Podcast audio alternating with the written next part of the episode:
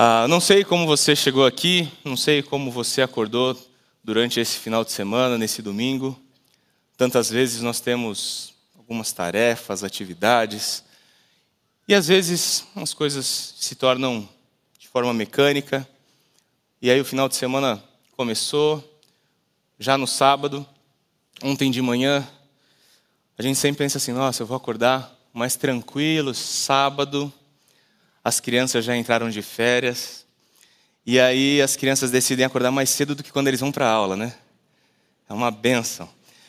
Mas ontem, assim, eles acordaram até que depois de um tempo. Eu fiquei feliz, escutei ali um barulhinho.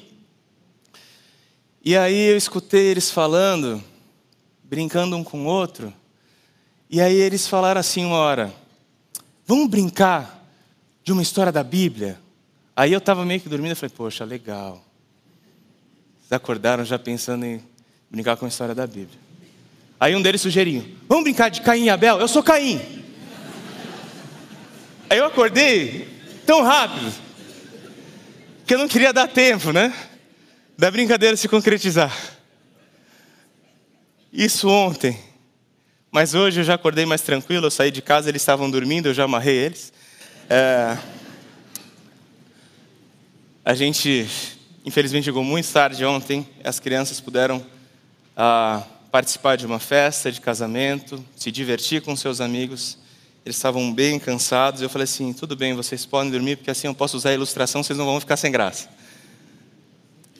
E hoje nós estamos aqui nesse dia de celebração celebração da obra de Jesus Cristo nas nossas vidas.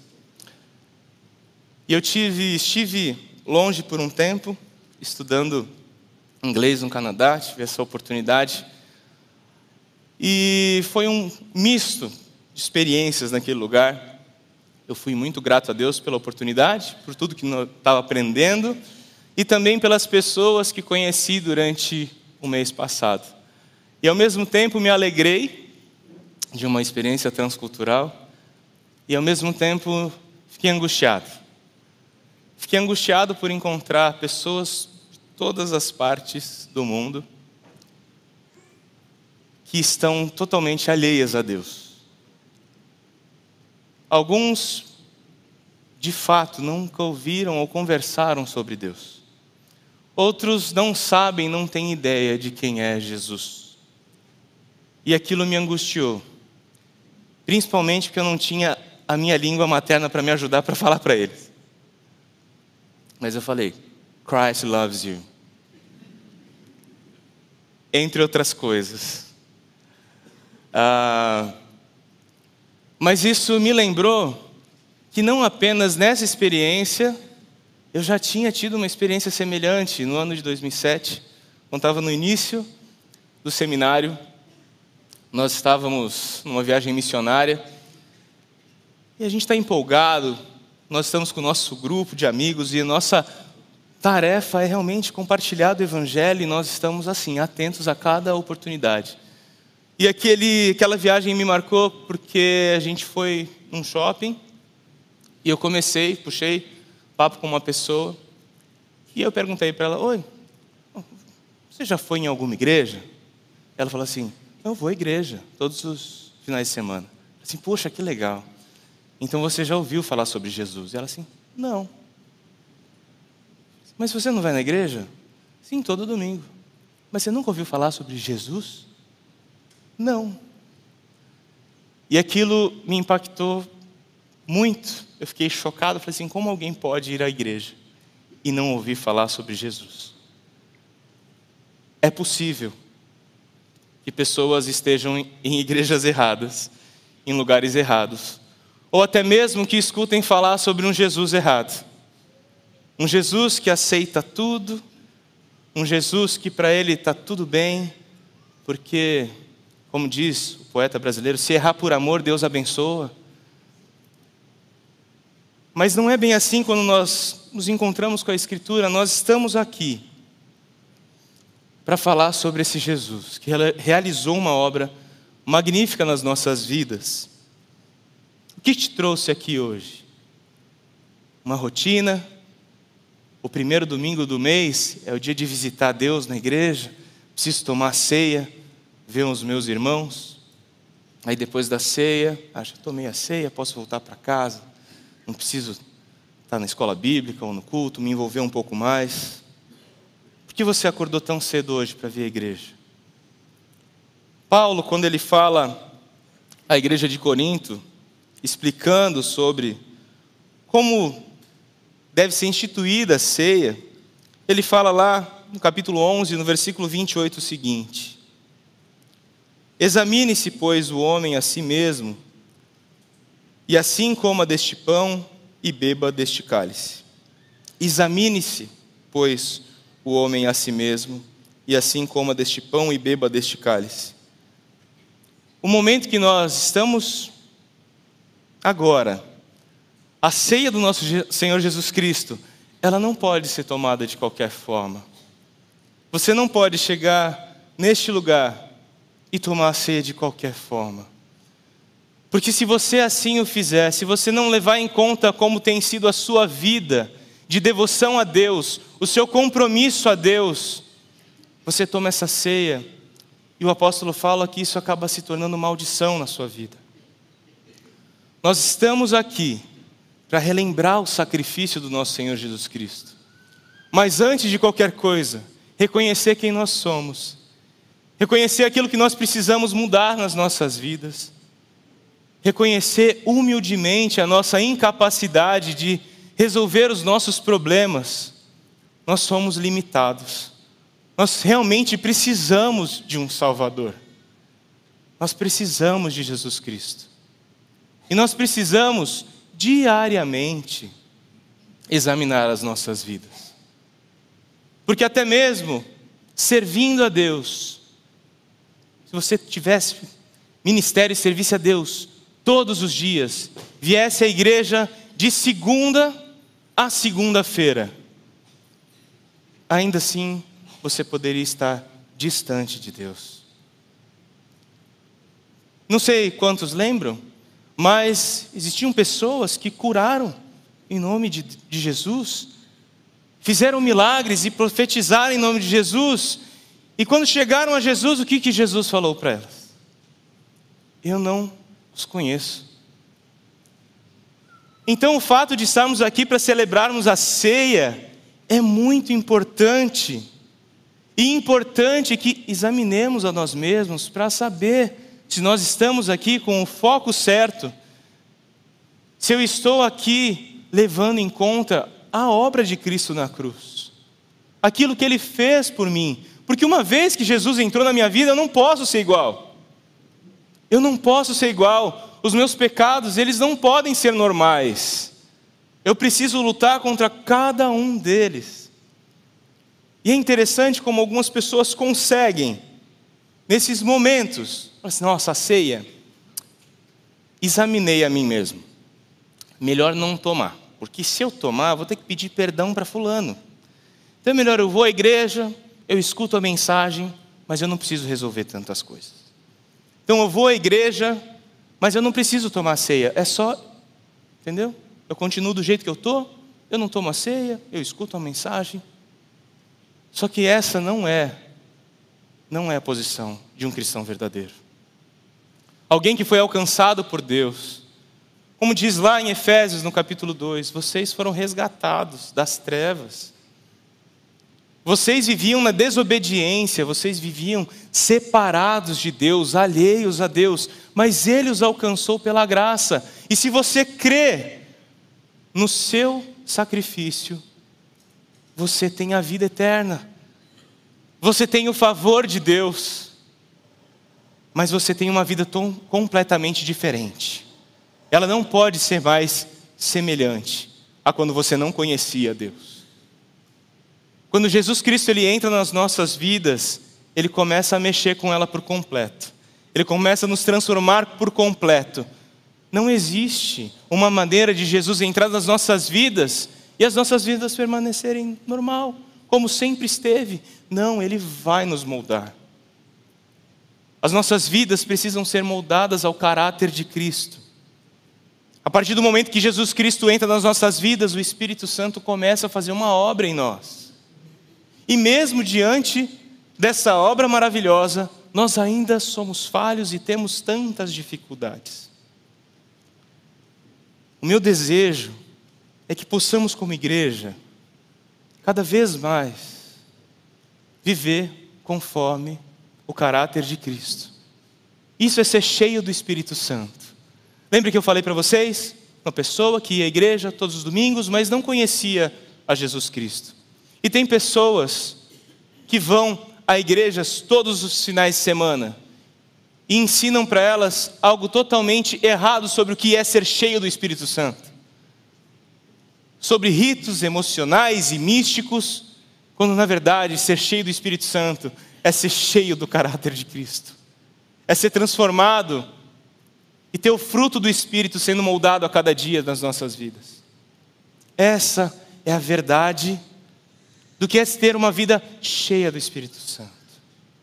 Nós estamos aqui para examinar as nossas vidas hoje e saber se eu estou de fato vivendo de acordo com a obra de Cristo em mim. Não temos pessoas perfeitas aqui, muito longe disso. E a palavra de Deus nos mostra cada vez mais. Certo teólogo já disse certa vez.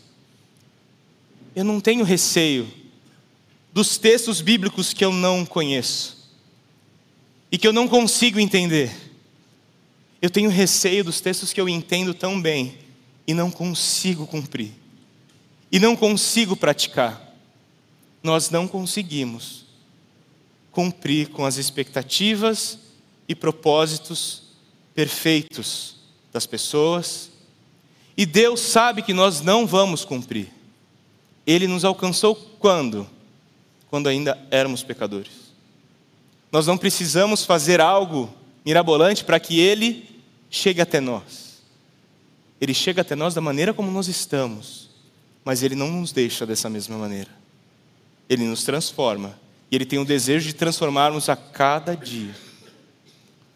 Hoje é um dia para examinarmos a nós mesmos para saber se eu estou com o coração no lugar certo, para saber se eu estou buscando com todas as forças vencer o pecado que me afasta de Deus, que afronta esse Deus justo e perfeito.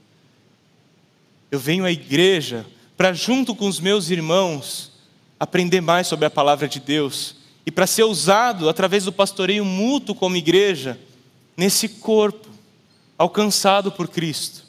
Cada um com seus dons, com seus talentos, sendo usado na vida um do outro. Quando nós vemos aqui essa reunião de pessoas imperfeitas e nós enxergamos pessoas lutando, lutando para obedecerem a Deus, isso incentiva a cada um de nós. Aquele irmão, tantas dificuldades, sofrendo com tantas coisas, fiel a Deus, lutando para agradar a Deus em primeiro lugar para dar honra a Deus através do seu testemunho. A luta nesse exame é para todos nós. É para os pastores, para os líderes, para os membros da igreja. Somos todos filhos de Deus. Aqueles que aceitaram a Cristo como Senhor das suas vidas, filhos de Deus, sendo preparados até o dia que Ele vai voltar para nos buscar. E eu anseio por esse dia. Mas hoje nós podemos celebrar juntos a obra de Cristo, que nos alcança da maneira como estamos, mas não nos deixa assim, nos transforma a cada dia. Eu gostaria de que você pudesse se examinar nesse momento. Eu vou cantar uma música e durante essa canção que você possa orar a Deus e pedir a Ele que Ele te lembre de algum pecado que você tenha que precisa ser confessado, que você não levou em conta achando que é uma coisa insignificante, mas nenhum pecado é insignificante para Deus. Um Deus que é perfeito, um Deus que é perfeito, Ele se importa com cada detalhe das nossas vidas. Somos gratos a Ele, gratos porque a Sua misericórdia e o Seu favor não nos fulmina a cada manhã pelos nossos pecados e as nossas falhas, mas queremos nos mínimos detalhes, saber, Senhor, onde eu preciso mudar minha vida, onde o Senhor quer me alcançar, que relacionamento quebrado que o Senhor quer que eu peça perdão ou libere o perdão sobre alguém. Eu só não quero, Senhor, ficar estagnado na minha vida espiritual contigo. Eu quero vir à igreja, eu quero tomar a ceia, reconhecendo o quão falho sou e o quão perdoado sou, o quão carente, mas o quão abraçado eu sou pelo Senhor e pela Sua graça. Então eu vou cantar essa canção e nesse momento que você possa orar a Deus, pedindo a Ele que te lembre algo que você precisa ainda da sua ajuda para resolver.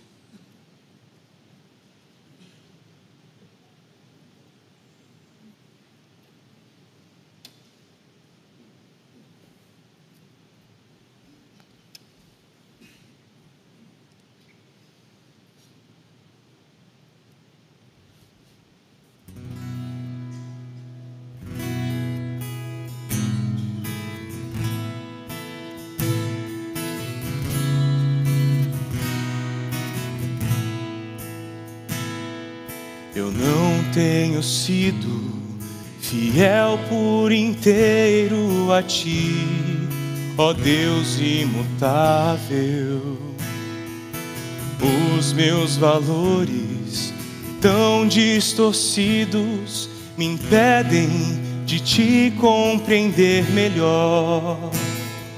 Eu falo teu nome, ó Senhor, sem a reverência devido ao temor. Estou tão distante de ser o que esperas de mim.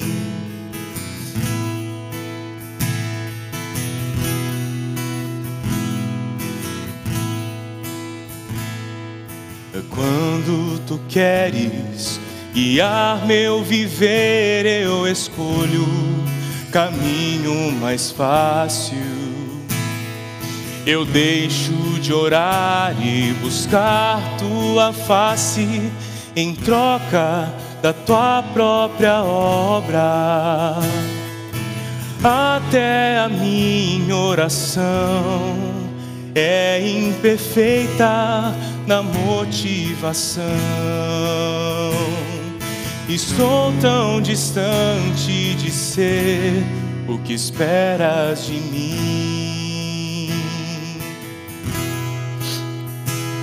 Eu quero dedicar-te minha eterna lealdade, com mãos limpas, coração puro, humilhado perante os teus pés.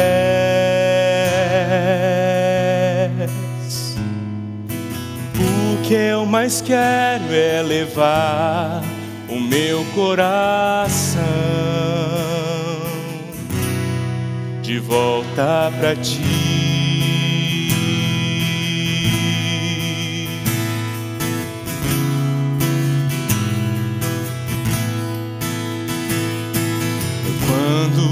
Queres guiar meu viver, eu escolho caminho mais fácil. Eu deixo de orar e buscar tua face em troca da tua própria obra.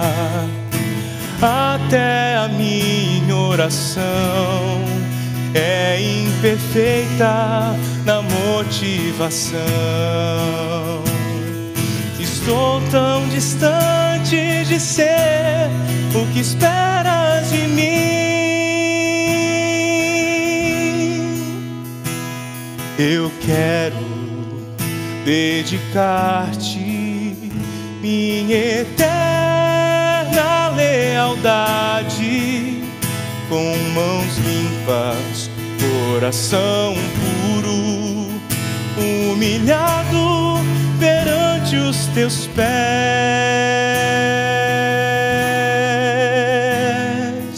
O que eu mais quero é levar o meu coração.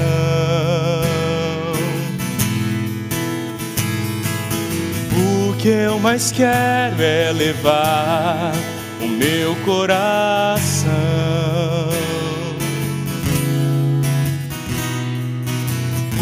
Que eu mais quero é levar o meu coração de volta pra ti.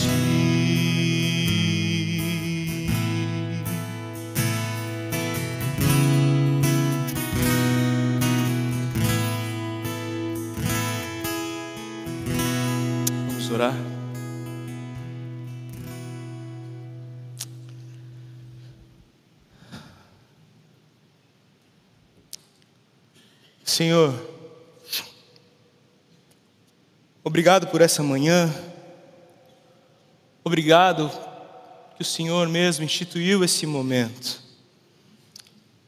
para que pudéssemos lembrar da tua obra das nossas vidas, mas não uma obra qualquer, que nos permite viver de qualquer maneira, sem resolver os nossos pecados, porque foi por causa dos nossos pecados que o Senhor veio a esse mundo, padeceu e sofreu por cada um de nós. Foi por causa da Sua morte que nós hoje temos vida, e a Sua ressurreição nos garante que o Senhor ainda virá nos buscar, para que possamos desfrutar da vida ao Teu lado, perfeita, sem mais as mazelas dos nossos dias, sem mais o pecado que tanto nos entristece, porque te entristecemos através deles. Sou grato ao Senhor pela Sua graça, pelo Seu favor imerecido. Sou grato pelo privilégio de não apenas crer no Senhor Jesus Cristo, mas de padecer também por essa obra, por essa verdade pelo Evangelho. Grato pelo privilégio de nos tornarmos cada vez mais parecidos com o Senhor, nos dias de alegria e nos dias de dor. Que não nos faltem exames diários, que não nos faltem orações diárias, momentos diários de leitura da tua palavra para conformar o nosso caráter e sermos cada vez mais cheios do Teu Espírito. Essa é a minha oração, Pai. Em nome de Jesus. Amém. Lá em 1 Coríntios, capítulo 11, versículos 23 e 20 ao 26 diz o seguinte: Porque eu recebi do Senhor o que também vos ensinei, que o Senhor Jesus, na noite em que foi traído, tomou o pão e tendo dado graças, o partiu e disse: Tomai, comei, isto é o meu corpo que é partido por vós. Fazei isso em memória de mim. Semelhantemente, também, depois de cear, tomou o cálice, dizendo: Este cálice é o novo testamento do meu sangue. Fazei isso todas as vezes que beberdes em memória de mim. Porque todas as vezes que comerdes este pão e beberdes este cálice, anunciais a morte do Senhor até que ele venha. Vamos participar juntos, queridos, do pão e do cálice. Se você se examinou, faça isso e agradeça a Deus pela sua obra.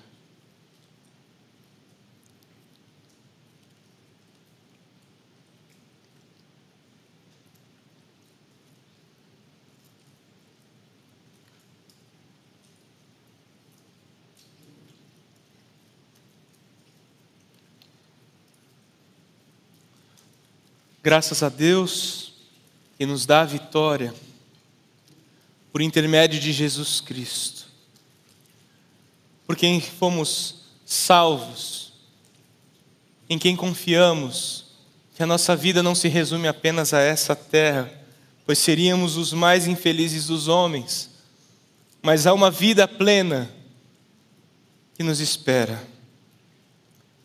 Enquanto estamos aqui, ó Pai, que o Senhor nos capacite, que o Senhor continue nos colocando em nosso lugar, para que aprendamos a nossa incapacidade e a nossa carência de um Salvador.